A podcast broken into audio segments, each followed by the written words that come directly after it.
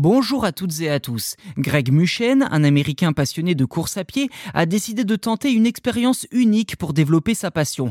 Il a demandé l'aide de ChatGPT, le désormais célèbre chatbot d'OpenAI dont on ne cesse de vous parler depuis plusieurs mois, afin que l'IA agisse comme un expert en psychologie du sport et en neurosciences. Et à la grande surprise de Muchen, ChatGPT lui a proposé un plan assez simple et réaliste pour atteindre ses objectifs sportifs.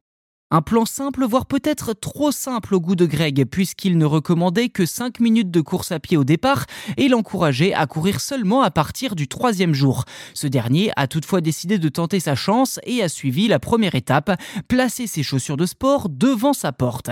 À sa grande surprise, ce petit geste l'a immédiatement motivé. Greg Muchen raconte avoir été surpris de constater que le programme concocté par ChatGPT était relativement facile à suivre et qu'il lui permettait d'augmenter progressivement sa charge de travail sans épuisement ni courbature. L'évolution progressive l'a alors motivé à faire plus d'exercices, ce qui semblait contre-intuitif par rapport à son approche précédente.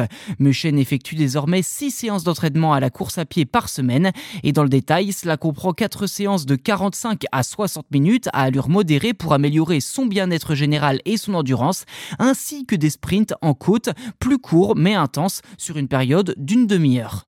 L'expérience de Muchen avec ChatGPT prouve que parfois, un changement subtil d'approche peut conduire à des résultats significatifs. Car en plus d'avoir pris goût à la course à pied, Muchen a grandement amélioré son état de forme en perdant 11 kilos et cela en moins de 4 mois.